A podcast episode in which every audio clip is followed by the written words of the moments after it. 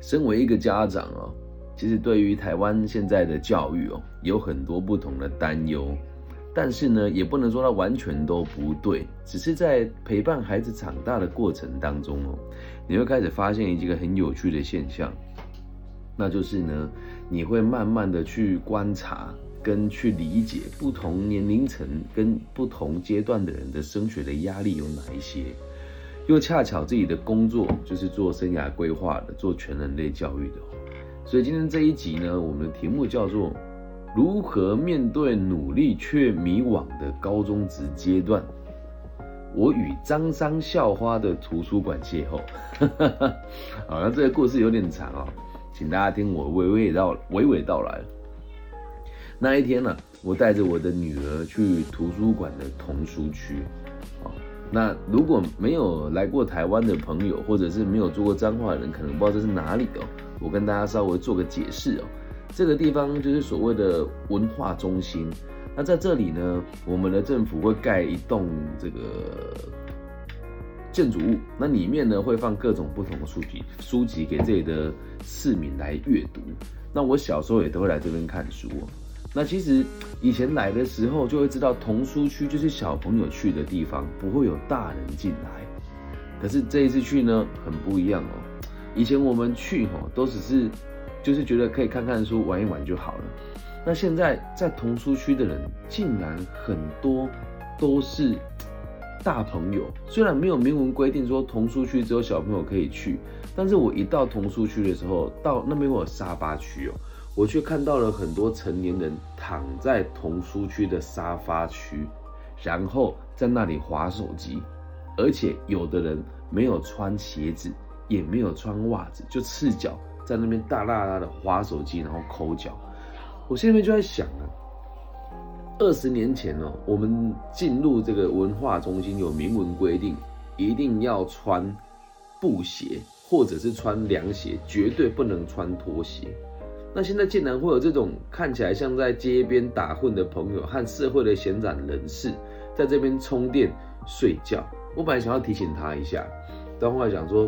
哎，这个事情有什么好提醒的呢？整个台湾目前，不要说在图书馆，就连百货公司进去里面的人，现在也是很多人去吹冷气啦，或者是就喧哗啦，或者穿的很 很不体面，在这个地方游荡。我就想，管方都不管了，跟你有什么关系呢？啊，身为一个家长，又身为一个 在台湾做教育的人，我在心里面就有很多 murmur 嘛。然后后来我就顺着这个沙发去来到这个儿童的座位区哦，这时候真的吓到我了。所以现在张三的同学如果在现场，我得跟你们讲我当时的想法跟心态是什么。我真的是很惊讶，竟然有成堆的高中生来听清楚我成堆哦。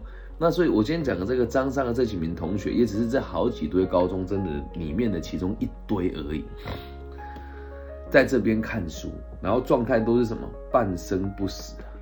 说真的，你要看书的这个逻辑哦，正常来讲，如果我女儿跟我说她想要去图书馆，然后让我知道她童书区就是或坐或卧或躺，然后在那边看书，跟我说她能读书，我才不信呢，对吧？可是这里有很多高中生，然后就是半生不死的状态来读书啦。那什么叫半生不死？哈，如果这个张三的这这个几位笑话在现场，就会知道我在讲什么了。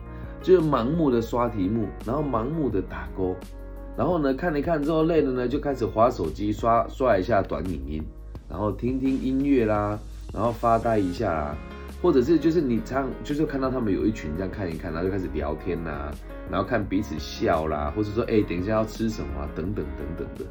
其实在我看来哦，就是用一个非常没有效率的方法，在认真的追求别人所期待的梦想。而这其中哦，啊，应该说有四位同学让我最注目，也也也有可能是因为他们对我的态度呢比较友善一点点。毕竟像我这种中年大叔，如果过去跟高中同学说，哎，你们在做什么？看起来总是有点怪怪的嘛。不过话说回来，我在打篮球的时候啊，每次遇到这个高中生啊，会或者是初中生，问他们说，哎，你们在做什么？或者是哎，你们读的东西是什么的时候，大部分的人给我的反应都是干你什么事？与你有关系吗？那这倒也不是我好管闲事哦，就是我其实今年在彰化县政府的教育处担任他们的咨询委员。那或许也有很多人觉得这跟你没有什么太大的关系。只是我在彰化这个地方土生土长，也在这个地方慢慢成长茁壮，也看着跟我同一代的人是如何变成现在他们生活的样貌的。因此，我觉得以前我们遇遇到的问题已经很严重了，就是老师教给我们的不是什么人生的价值观，只教我们怎么考试。那我们班上成绩比较不好的同学，那时候都很不错。然后成绩比较好的同学呢，就是现在的工作也都普普通通。你说他过得开心吗？那也倒未必啊。哦，所以我对这个地方就会特别有认同感嘛。那在这个读书的这个地方啊，图书馆里面有四个同学让我非常的注目，因为他们在读的就刚好是会计跟经济，而且。读过的都知道，高职版本的教学和大学其实略有不同，所以但是也大同小异啊。于是我就在旁边看了一下他们在读什么东西啊，他们也也很有礼貌的回答我，啊，其实说真的，我就问他们，我说，哎，你们知不知道自己在读什么？是不是也不知道大学要读哪里？啊，是不是一点也不想读书？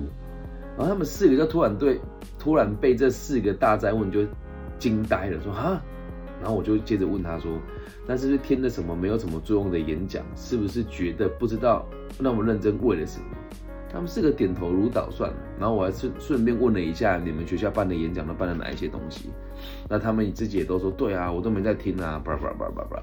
但是最让我觉得最遗憾的事情是，没有一个孩子或是没有一个学生敢去跟老师讲这件事情。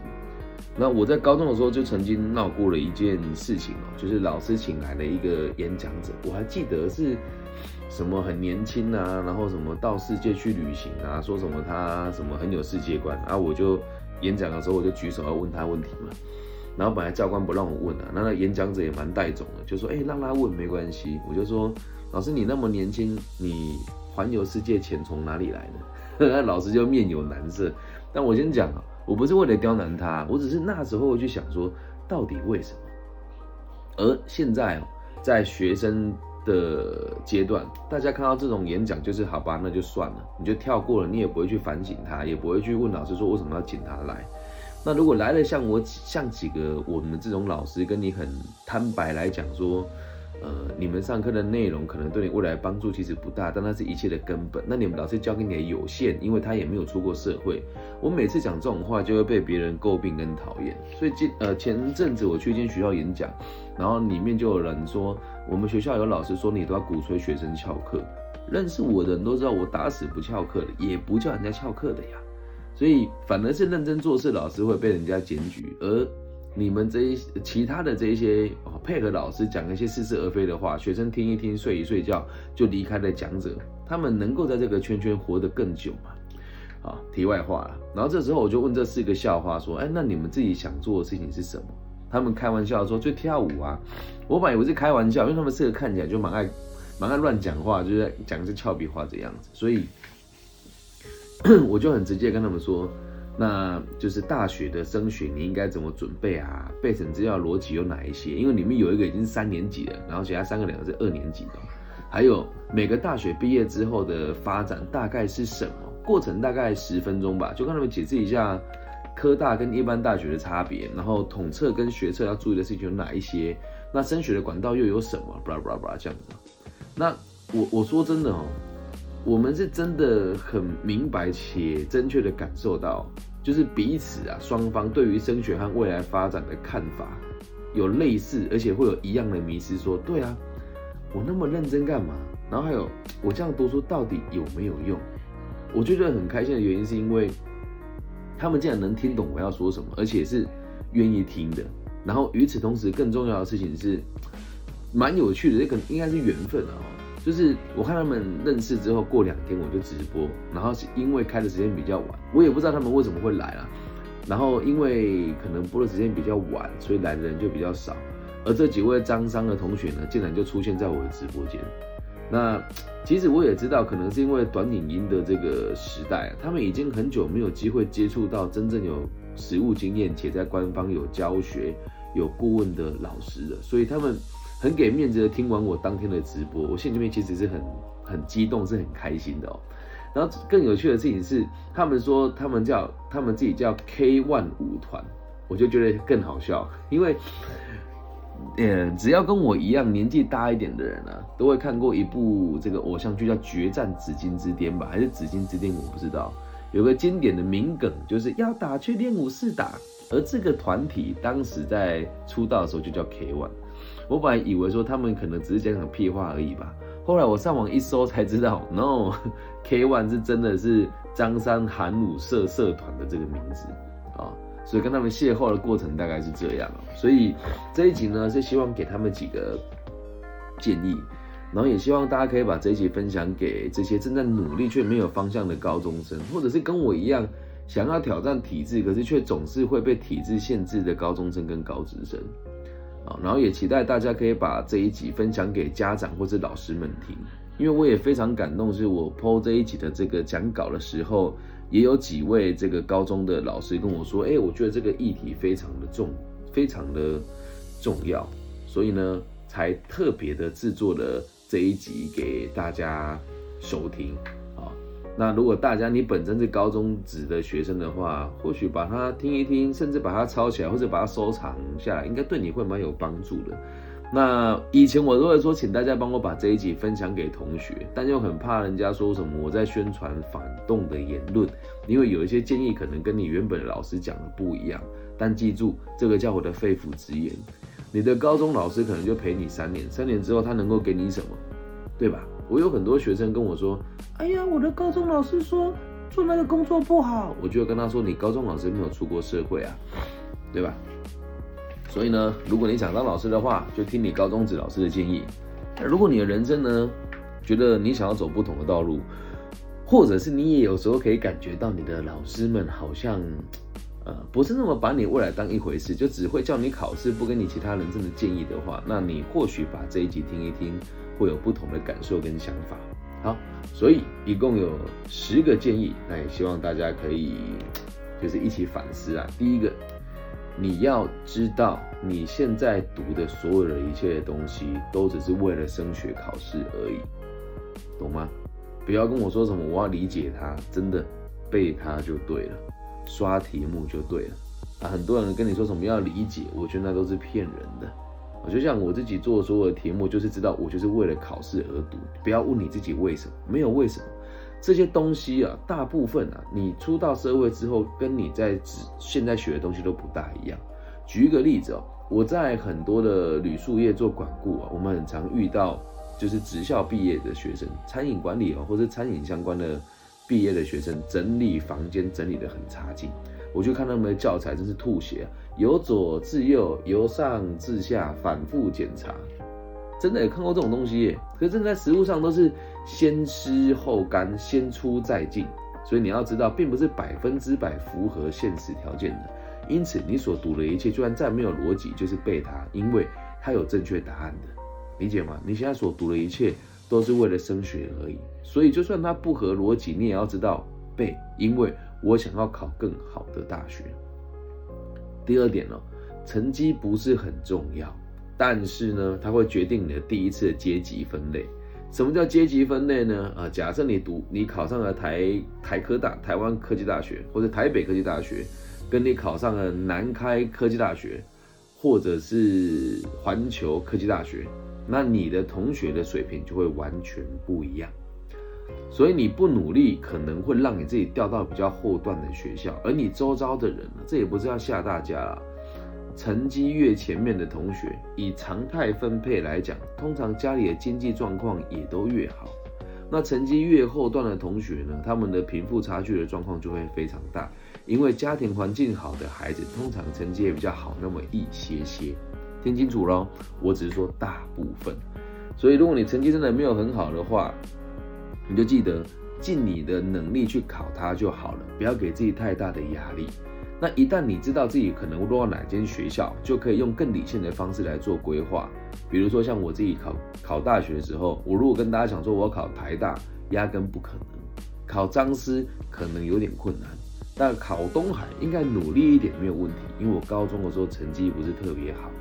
所以，当你务实的看清楚事实了之后，你再设定明确的目标，因为要记住，如果你很消极，一点都不努力的话，那你第一次被分类的阶级可能就会被会在比较低阶一点点。好，在第三件事情啊，想跳舞，或者是你有任何的课业以外的兴趣，都要和你的课业两者是不冲突的。因为上大学其实课都很松。这边我要特别小心的讲，因为就有人说我都在鼓吹学生翘课哦，没有，我只是跟你讲说，相对于职校，大学的课程是比较轻松的安排的。你们在高中跟高职的时候，一天要一个礼拜要上满四十堂课，而在大学上到二十堂就已经很多了，所以时间是很弹性的。所以也请大家不要以为为了好好考一个大学，你的兴趣就被得被牺牲掉。没有这种事情，在第四件事情，一定要去谈恋爱，一定要去跟别人表白。为什么？你要试着让异性，或是你有兴趣的性别的人，能够知道他如何跟你相处，也要知道自己的需求。那如果你有喜欢的人，这个表白啊，不是只有说我喜欢你哦。假设你有男女朋友了，你也要告诉他，我想要读什么学校，以后想要过什么生活。你能不能跟我一起做决定？你能不能跟我一起去某个县市？如果不行，大家要趁早说清楚，了解吧？第五件事情，要分配时间，有效的读书，要张弛有度，该玩的时候就玩，该休息的时候就休息。那如果你们现在这样子读书读的那么没有动力的话，把时间表画出来，在对的时间做对的事情，会让你更有效率。如果整天泡在图书馆，一定一点作用都没有。那如果愿意的话，可以把手机设飞行模式，让自己好好读书，读个一两个小时，再拿手机起来玩，否则都是徒劳无功哦。第六件事情啊，备审资料，不管你是二年级还是三年级，你现在就要开始去制作了，要明确自己的目标与方向。但你要记住一件事情，你的目标与方向是随时可以改变的。比如说你现在慢慢读读读，发现哎自己可以考得更好，本来只是想说可以念一个这个普通的科大，现在可以念比较厉害的科大。那就在这个时候定下目标，那你备审资料在准备跟你的升学的这个考试，并不会有太多的冲突，因为它也都是有关联性的。那如果讲到备审资料开始做，你也一定要上网去看一看那些学校的课表，能够理解吗？或者是去问你那些在那边读过书的学长姐，又或者是问我们这一种在学在大学教书的老师，或许你会更读得有力道那么一些些，否则你也不知道为了什么而读啊。再来第七件事情，再三重申，你们学校老师包含辅导室所教的内容，你真的只能参考，因为他们很多人没有在外面上过班，而且年代也不一样，并不是要否定这些老师的专业，而是如果你真的很认真的问他，老师我读这个科系以后能够做什么呢？他的回答也不一定是非常明确的，所以如果你愿意的话，也可以试着去那个大学的官网看一看。那也不要骗只字片语的相信你们老师说的话，就像现在我讲的话，可能跟你原本在高职或者高中老师讲内容不大一样，但我也不敢说我讲的是百分之百正确的，只是我的工作就是在这么多年来，是每个年都在看学生考大学、找工作、失业、就业、重新这个职务再造，而学校老师可能三年只会面对到一届，又或者是每一次大家的想法都是让学校的榜单好看。而不是让每个学生适性发展，这样能够明白吗？好，所以这一点要参考一下。我并不是否定学校老师，只要只是要让你知道，可能他们的经验不会符合你未来的发展。再来，第八点，网络上的老师还有学校邀请来邀请来的老师，你们不喜欢也很正常，但是你们可以自己找你们想要学习的对象，能够明白吗？那怎么找到自己想要学习的对象呢？尽可能从你身边的人找起，你看得到的人，你跟他相处得到的人，你跟他能够在现实生活接触到的人，而不是那一些莫名其妙的网络名人，或是你们学校邀请来，头衔很漂亮，但是演讲内容却不会太触动你们那一群朋友。而且你也要知道，也不是每一个成年的人都只是长那个，都是那个样子的。那至于外聘老师哦，我只能跟大家说，如果愿意的话，你们要更理解、更深入的去了解他。那很多外聘老师呢，他们来甄选的过程也是学校老师说了算，所以就算他有符合资格，那也未必说他真的对这个领域有百分之百的了解。那像我在读东海大学的时候，以后我想要去事务所上班，那我一定会听我们学校那一些有在业界工作过的老师，或者本身就快就开会计师事务所的老师。那讲一句比较不客气的，如果我回到我的母校的时候，在我的以前读的高中叫西湖高中，我问任何一位老师说：“老师，我读会计系毕业之后要做什么？”他每天跟我回答说：“考公务人员啊，去事务所啊。”他们连审计是什么都不知道。那你要我怎么去问他们这些问题呢？可是，在以前的时候，我们就会认为他讲的是对的，理解吗？我现在讲的这个问题哦，是全台湾的高中跟高职都有的状况。但是我这么说，会有人说我，哎，这个反对正统教育啦，或者说我反动思想。可是没有没有，讲的都是客观存在的事实。我并没有说每个老师做的不好，我只是会让大家知道，制度就是这么规定的，理解吗？制度就是这么规定的。所以我们发布这一集是希望大家可以独立思考，不是要你去学校骂老师说老师你好烂，不是哦。是要让你自己知道，老师也辛苦了，但是我们的制度就只能让他们做到这个这个样子而已，他不能做更多了，因为我们的老师甄选制度就是这样。如果有兴趣的话，你们你们再私讯我，我再跟大家讲各级阶段的老师的筛选是怎么一回事。这是今天下午我在东海大学这个华语文学系讲课的内容啊，好，有机会再跟大家谈。然后再来第九个。你们现在的努力都是最珍贵的，珍惜现在的迷惘还有不知所措。等你搞清楚自己要的是什么的时候，你就没有办法像现在过得这么废又这么开心了。真的要珍惜啦，因为有的人哦，一迷惘就是三十年，一辈子没有清醒过。那有人清醒了一辈子，却一辈子都没快乐过，了解吗？所以如果真的不开心，真的迷惘，你要珍惜这一切。人生就是这个样子的。在第十点，相信你想相信的。好那正在准备这个大考，不管你是考学测啦、统测啦等等的都一样。考完，我们的互相学习才刚刚开始而已，能够理解吗？我期待的自己是可以陪伴你们一路成长茁壮的，因为呃，我的听众跟我的学生还有我的粉丝遍布全球，也遍布各种不同的年龄层，也遍布不各种不同的社会阶层啦。所以，我应该可以一路陪伴大家到你，我几岁就可以陪你到几岁吧？因为我现在三十五岁。那如果你们是高中直升，应该可以陪伴到你们一路到我这个年纪。那如果我们以生活水平跟经济标准来看的话，我应该可以陪伴大家一路到中高级的、中中高阶的管理阶级的人员呢？那如果以现金来讲哦，以收入来讲的话，我应该可以一路陪伴到你们年收入两百万。如果超过两百万呢，就是换你来教育我了，能够理解吗？那 如果你真的也有想要说跟我一起好好互动，然后一起教学相长啊，那就 以后多多互相交流。那我也会在今年一月底的，哎，明年一月底的时候，跟彰化县教育处合作办一场升学的讲座，或者是这个备审资料的这个撰写方式的这个课程。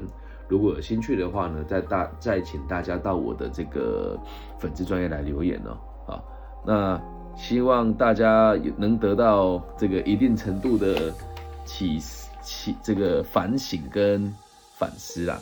好，那如果您也是升在升学的同学，把这一集听一听，对你应该蛮有帮助的。以上就是这一集全部的内容，如何面对努力却迷惘的高中职阶段。然后我与张商校花的图书馆邂逅，虽然我不知道他们人有没有在现场。张商校花，你们有在现场吗？有吗？应该有啦。好，那通过这一集让大家知道，也让全球的观听众跟观众可以理解目前台湾的状况是什么，然后也让在台湾本土长大的孩子们可以理解现在的状况大概是什么逻辑。好，那我们直播现场有人说“三人行并无我师”，当老师跟收入无关联，哎，这个说法我觉得是成立的。但是如果像我们做呃生涯规划，或者是呃我们讲的 life coach，或者是陪跑教练的话，我们必须得对每个产业都有一定程度的了解，所以才会用物质来来来这么做形容。那当然我的收入没有到两百万那么高了，我只是做一个比喻，因为当你的物质收入超过那个水平了之后。可能很多事情是我要向大家学习，所以并不是金钱代表一切。好，那也谢谢张商的朋友的到来，也谢谢于先生低经济的行销徐若瑄来，于先生借的徐若瑄，对，而不是低基金的四目鱼精啊，我这个最近也会再重新购买，因为真的太好喝了。没有叶配，我只是单纯跟大家介绍我喜欢吃的一些食品。好，以上这些今天全部内容，谢谢大家。如果你也喜欢的话，记得帮我分享、按赞加订阅。希望我们节目的存在可以给这个世界更多安定的可能性。我爱你们，大家晚安，拜拜。